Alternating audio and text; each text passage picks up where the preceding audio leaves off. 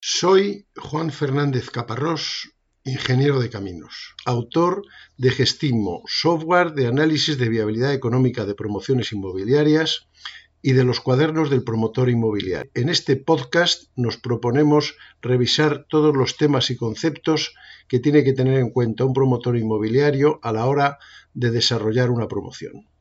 Comenzamos. Pues si lo que estoy comprando es un solar de 10 millones de euros y son 2 millones 100 mil, la financiación de 2 millones 100 mil durante cerca de un año, pues es una pasta. Lo compensaría al final. Y entonces, ¿qué, qué, qué ocurre? Que milagrosamente Hacienda, por una vez, por casualidad, ha decidido trabajar en favor del pueblo soberano y se inventa una cosa que es la inversión del sujeto pasivo, que consiste en que no pagamos el IVA del solar. Básicamente, ¿esto cómo viene? Bueno, vamos a ver cómo funciona esto. Ya lo he visto, pero vamos a, remacharlo. Yo le compro un solar a una empresa por un importe de S y me hace una factura de S más 21% de S. El solar está grabado al 21%, sea para lo que sea, viviendas, oficinas, locales. El solar es 21%. Cuando yo hago una promoción de viviendas, entonces las viviendas están grabadas al 10%. Y Hacienda me dice que la obra, en la parte que digamos eh, sea intrínsecamente necesaria para hacer el edificio, está grabada al 10%. Las cocinas no son intrínsecamente necesarias. Y entonces la factura de las cocinas va con el 21%, pero la factura de todo lo demás va con el 10%. Pero el solar va con el 21%, pase lo que pase. Ya digo, salvo en cosas, las cocinas es un típico, eh, amoblamientos variados. Si nos ponemos muy estrictos, el aire acondicionado, pero ya nos encargaremos de que esté bien embutido en la obra. En fin, digamos, si tú puedes hacer una casa y luego, una vez hecha, le pones una masa más, esa masa más va con el 21. La cocina es el caso típico. Pero hay que pactarlo en el contrato desde el principio, siempre que sea un edificio de viviendas. Siempre que sea un edificio de viviendas. ¿Y qué es un edificio de viviendas? Pues un edificio de viviendas es en el que la mayoría, por decirlo muy simplemente, la mayoría de las cosas sean viviendas. Un edificio con 5.000 metros cuadrados de locales comerciales y una vivienda no es un edificio de vivienda. Pero eso tiene que estar en el contrato, porque el contratista no tiene por qué saber qué es lo que va a hacer usted. Eso, eso tiene que ir en el contrato. Bueno, pues entonces, y vamos. Yo compro un solar por ese. Pago ese más el 21% de ese. Y cuando termino el final del trimestre, porque tengo más cosas, por lo que sea, cuando corresponda, pues pido a Hacienda la devolución del 21% de ese. La empresa Z, la otra empresa, por su parte, como me ha repercutido a mí el 21% de ese, se lo da a Hacienda. Y Hacienda, unos meses después, a mí me devuelve el 21% de ese. O sea que hay como una especie de círculo que estamos yo mismo, seguro delante para que no se espante, la empresa Z y Hacienda. Y entonces ahí hay un circulito y todos están felices. En ese caso, no hay ningún perjuicio para la Hacienda. Con una mano entra, con otra sale. Hacienda ya se llevará el dinero bien cuando llegue el último de la fila, que es el particular. Lo que tengo que hacer es financiarlo. Pero esto se inventó cuando la crisis de 2008. ¿Qué pasa si yo hago mi, yo cumplo mis obligaciones y pido la devolución de Hacienda. Y la Hacienda que me ha vendido, la empresa que me ha vendido a mí el solar desaparece. Pues no le paga Hacienda. ¿Por qué desaparece? Bueno, porque vino la crisis, las empresas se fueron, una se fueron al garete, eh, tiene mucho IVA para compensar porque están en muchas pérdidas, tampoco le llega el dinero a Hacienda, entra en concurso de acreedores, entonces Hacienda es el primer acreedor pero se tiene que esperar unos años hasta que, hasta que le toque cobrar. En fin, en, en, el momento de la crisis de 2008, que fue cuando se creó esto de lo que voy a hablar ahora, pues yo le, tenía, yo le pedía devolución a Hacienda, Hacienda me la tenía que dar, pero ese dinero nunca le llegaba a Hacienda. Con lo cual Hacienda se mosqueó y dijo, pues voy a inventarme un sistema, porque estoy perdiendo dinero de mala manera. Y se inventó la inversión del sujeto pasivo. Otro palabra para acabar de movernos locos. En sujeto pasivo habíamos quedado que es el que vende. Bueno, entonces dice, pues vamos a invertir el sujeto pasivo. El sujeto pasivo en la compra de un solar va a ser el que compra. Y entonces, claro, tiene, tenemos que ser o empresarios, no estar exentos, en fin.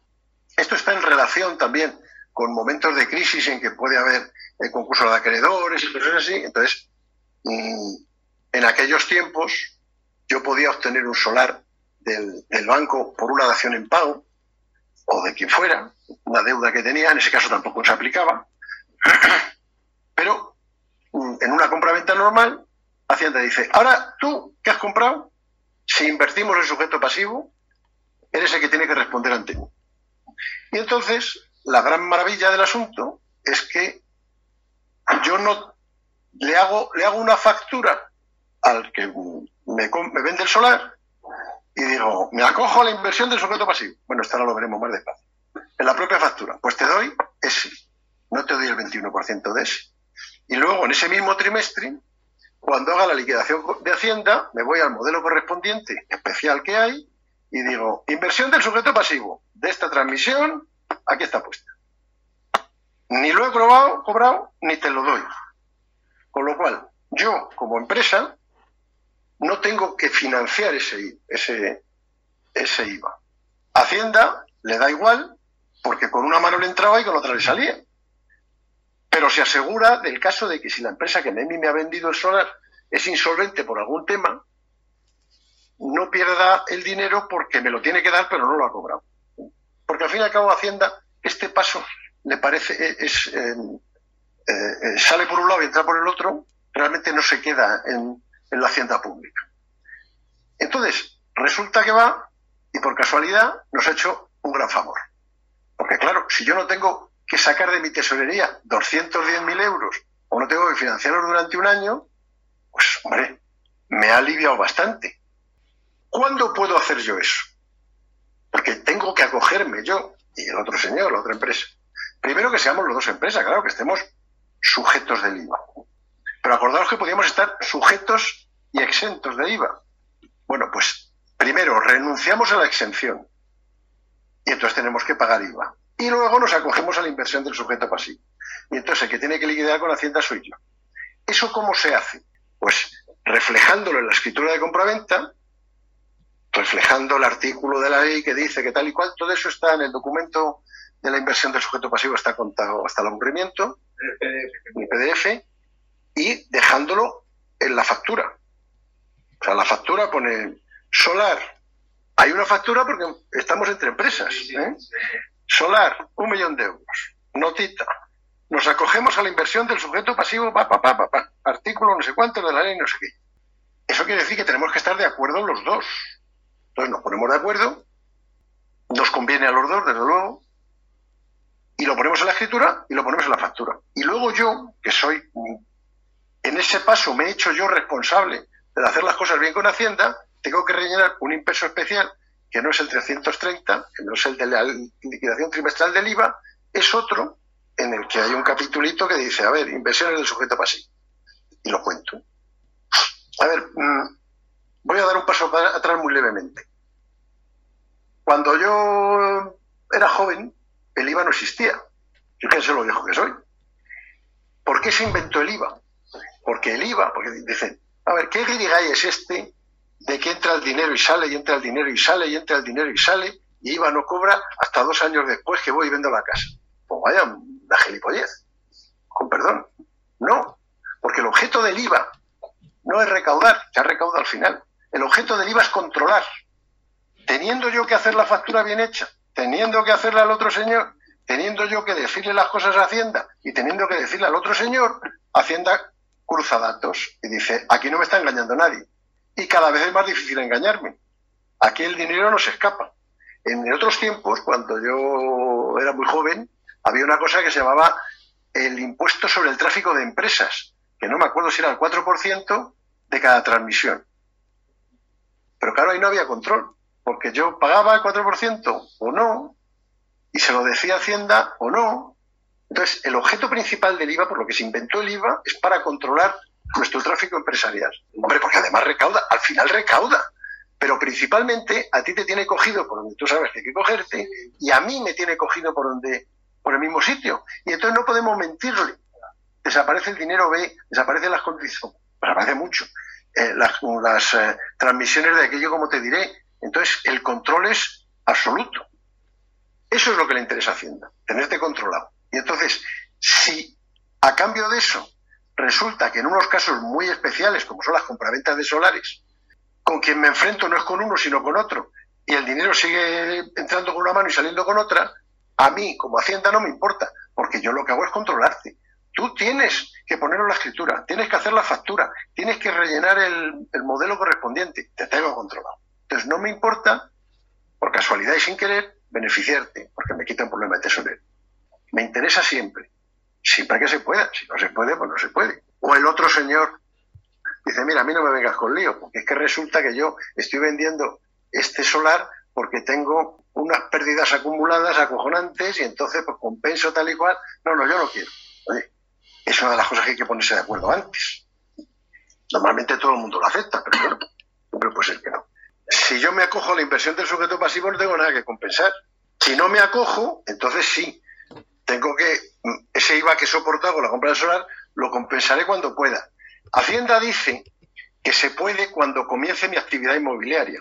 Pensar un caso extremo, bueno, no extremo, bastante común. Yo hago, constituyo una sociedad para hacer una promoción en concreto. Y entonces lo primero que hago es comprar el solar. ¿Cuándo comienza mi actividad inmobiliaria? Pues cuando empiezo a vender, dice Hacienda. No cuando empiezo a gastar. Cuando empiezo a, pagarle al contratista ni al arquitecto. Cuando empiezo a vender. Y entonces esto se, se retrasa en el caso de IVA normal, digamos, sin, sin, la inversión, pues el tiempo que sea. ¿Qué ocurre normalmente? Que si yo soy una sociedad que ha hecho más cosas, ya ha empezado mi actividad y entonces inmediatamente pido, pido la devolución. Mira, lo importante no es sabérselo de memoria, sino poder discutir con el contable y con el financiero, que se creen que saben y a veces no saben. Porque claro, estos son temas muy peculiares. Cuánta, a lo mejor nuestro contable que lo acaba de contratar, pues no ha visto una inversión del sujeto pasivo en su vida. A mí cuando se lo inventaron, ya me costó enterarme y ya me encontró encontrar el dichoso modelo de Hacienda. Y tuvimos muchas discusiones con muchos clientes de, oye, no que es así, no, no que es así, pues a mí me ha dicho, pues yo al notario. Hasta que ya encontramos el dichoso modelo. Y de, aquí pone, mira cómo es. Porque era demasiado bello para ser cierto. Pero bueno, por una vez en la vida que te toque la lotería. Cuando yo me acojo a la inversión del sujeto pasivo para la compra de un solar, no le doy el IVA a nadie. Le digo a Hacienda, oiga, que yo he hecho esta operación con inversión del sujeto pasivo. De mi bolsillo no ha salido un euro y por lo tanto no puede volver. Así que no tengo nada que compensar ni nada que repercutir con nada de la operación compra del solar. Si no me acojo a la inversión del sujeto pasivo, que no tengo por qué, o a veces no puedo, o qué sé yo, entonces sí, entonces habrá salido dinero de mi bolsillo que lo, recuperaré o bien pidiéndoselo a Hacienda o cuando haga la liquidación cuando empieza a haber ventas. Pero eso es sin inversión del sujeto pasivo. Cuando hay inversión del sujeto pasivo, no hay movimiento de IVA hacia Hacienda. No sale de mi bolsillo. Es la gracia principal, porque yo se lo digo con todas las de la ley, y además se lo ha inventado Hacienda. O sea, no es que yo intente engañarla, ya me gustaría. No, no, no. Pensar una cosa, que es que esto, así, contado, parece muy tremendo. Muchas de las operaciones que se hacen de compra de solar son con particulares no hay IVA. Hay otras muchas operaciones que se hacen con empresas por las que provienen de desarrollos urbanísticos, de Sareb y tal. O sea que, que no siempre tiene uno que soltar el 21% del valor del solar. Y ahora, gracias a Dios, pues casi nunca. Si me acojo a la inversión del sujeto pasivo, no tengo nada que compensar porque lo he compensado en ese mismo momento. En ese mes, perdón, en ese trimestre, cuando liquide ese trimestre, yo le diré a Hacienda, eh, operación de un millón de euros. IVA que debería haber soportado, 210. Como me ha cogido la inversión del sujeto pasivo, IVA que me repercuto, 210. No son esas las palabras justas, pero vamos. Liquidación, cero. Esa operación ya está compensada. Bueno, más impuestos que tenemos, porque ahora estamos hablando de impuestos. Por el hecho de comprar un solar, me hago propietario del solar. Y como soy propietario, pues tengo que pagar impuestos. Aquí no se libra nadie. Hay un impuesto municipal, que es el impuesto de bienes inmuebles por la tenencia. O sea, yo soy dueño de algo inmueble, de algún inmueble, pues pago. Esto en otros tiempos se llamaba la contribución, en fin, lo que pagáis en la casa, es anual. Y entonces, en el tema de la promoción inmobiliaria hay un tema muy importante. Porque claro, hay un momento dado que yo soy propietario de 50 viviendas en construcción. Y llega el ayuntamiento y dice, hombre, 50 viviendas, ¿sí? El IVA de este año, es que la voy a vender entre tres, ya, ya, el IVA de este año. Bueno, entonces, en la ley de haciendas locales, creo, y si no las, ordenanzas municipales, te indican que si tú le comunicas, como siempre, los impuestos tienen dos versiones, dos vertientes. Ganar dinero y controlar. Entonces, si tú le comunicas al ayuntamiento antes de que te dé la licencia, antes de que te dé la licencia, que tienes esas viviendas, cuando tenga la licencia las tendrás para empezar a hacer, pero se lo comunicas antes, 100 minutos antes, eh, el día que vayas a pagar la licencia. Entonces tienes una bonificación del 99% del IBI, del IBI hasta que las vendas. No sé si hay un periodo de tres o cuatro años o algo así, pero entonces, claro, entre pagar el IBI de 50 viviendas o pagar el 1% del IBI de 50 viviendas, hay una cantidad muy importante. Y este es un tema que a veces se te pasa, y es un dinero. Entonces, ojito con el IBI. Repito, antes de que te den la licencia. Hombre, es que las viviendas no existen, ya lo sé. Es que todavía no hemos hecho el hormigón, lo sigo sabiendo. Yo lo que te quiero es controlar, antes de ir a pagar el liceo, la licencia de obra, luego hay otro impuesto, que ese, ahora no me acuerdo si es autonómico, ya me pierdo.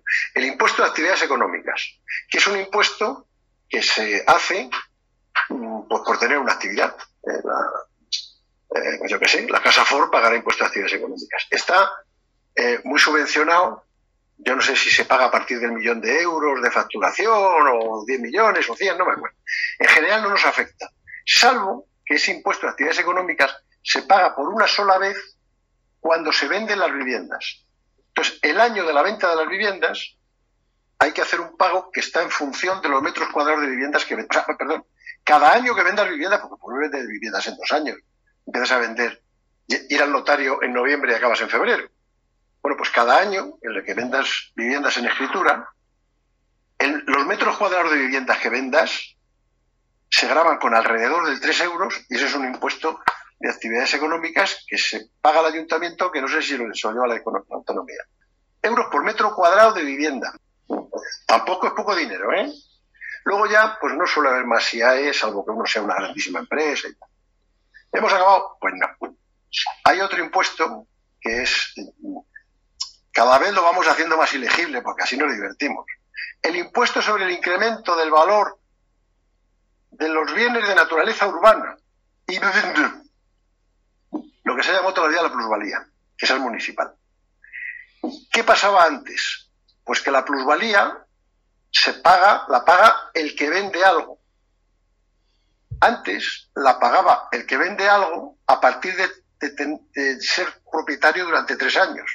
O sea, yo ahora vendo mi casa, que la compré hace 25 años, y pago la plusvalía, el porque llevo 22 años siendo propietario. Y hay unas tablas, había unas tablas, en fin, unos coeficientes tal y cual, y decía el ayuntamiento, catapum. Pero llegó la crisis. Impuesto sobre el incremento del valor de bienes de naturaleza urbana. Y si no hay incremento de valor, porque claro, cuando vino la crisis, yo que había comprado un solar en un millón, de repente valía medio. Y por no ir a la quiebra, lo vendí en medio. Sabía que yo he perdido dinero y encima me cobra usted un impuesto por el incremento del valor. Entonces eso se recurrió y hubo una sentencia de hace ya tres o cuatro años que declaró inconstitucional este, este impuesto. Y cualquiera que haya hecho una, que pueda demostrar que, que no ha ganado dinero en una venta, porque normalmente en la venta se gana dinero, pero hay veces que no, justo después de una crisis, que ha demostrado que no, que no ha ganado dinero lo ha recurrido al ayuntamiento y se lo han acabado devolviendo. Entonces, a consecuencia de eso, ya el año pasado, en el 2021, ya dijo, no sé si el Tribunal Constitucional o dijo, oiga, que, esto es inconstitucional, ¿quieren ustedes el favor de arreglarlo? Y la ministra de Hacienda dijo, en este fin de semana está hecho. Y ha modificado el impuesto que ahora es un poquito más complicado, porque bueno, hay unas tarifas, hay unos, unos coeficientes, pero la gran perrería que nos ha hecho, sin querer, yo creo, es que esas tablas de, las, eh, la tarifa que hay que aplicar empieza desde el año 1. Y yo soy dueño de la vivienda desde que me dan licencia. Con lo cual, esto que no había pasado nunca, ahora, cada vez que venda una vivienda, yo como promotor voy a tener que pagar la plusvalía. Un poquito. Pues una, una putadita que me han hecho, pero que ahí está. Y esto la verdad es que ahora está un poquito así... o sea, el concepto está claro, pero los coeficientes, que a fin de aquí de lo que se trata es de multiplicar 0,73 por 1.245 por no sé cuánto, pues están en ello. Los están, han hecho unos, los tienen que ajustar los ayuntamientos, ahora para el año que viene van a hacer otros. Bueno, pues hay que mirarse las ordenanzas a ver qué te dicen. La historia de este impuesto, eh, bueno, el IBI y este impuesto van en función del valor catastral que diga el catastro que es el que recoge el ayuntamiento, que no tiene nada que ver con el valor real. Y este impuesto sobre el incremento del valor, pues no tiene nada que ver con a cuánto lo compré y a cuánto lo vendí, sino que son unas tablas temporales, pues hace 10 años que usted le vendió, pues 0,57 por 1.224. Lo que antes no era un coste, pues ahora lo es. Esta historia es nueva de hace menos de un año. Entonces, aquí eh, doctores tiene la Iglesia. A efectos del ayuntamiento, ¿desde cuándo soy yo propietario? Porque yo le he comunicado al ayuntamiento para el IBI que estoy haciendo unas viviendas, pero no que esas viviendas existen. Para mí, ya, ya lo comenté en la primera clase, un edificio de viviendas es un conjunto armónico de ladrillos, hormigón, hierro, ventanas y cables de la luz que tiene un papel del ayuntamiento diciendo que ahí se puede vivir. Para mí, a efectos de este impuesto, yo tengo una vivienda desde ese momento. Pero como por el otro lado le he dicho al ayuntamiento, cuando he ido a pagar el IBI, a darme de alta el IBI, aquí tengo una vivienda, pues ahí vamos a tener unos líos de mucho cuidado. Posiblemente esté, diciendo, esté hablando un poquito a tontas y a locas, pero es que realmente todavía no hay experiencia al respecto. Lo suyo sería decir, oiga, usted me da la licencia, la cédula de habitabilidad Ahora tengo una vivienda. ¿La vendo? Pues no ha pasado un año. Antes no había que preocuparse de eso porque eran tres años, con lo cual el 99,9% de las ventas de una promoción no se aplicaba. Ahora, pues a pelear con el ayuntamiento. O sea, seguramente te pasarán un cargo, tú lo recurrirás hasta que nos aclaremos todo, porque los primeros que no se aclaran son los ayuntamientos. Todavía no tienen la... Esto es demasiado reciente, no tienen las normas claras. Ya veremos a ver qué acaba este.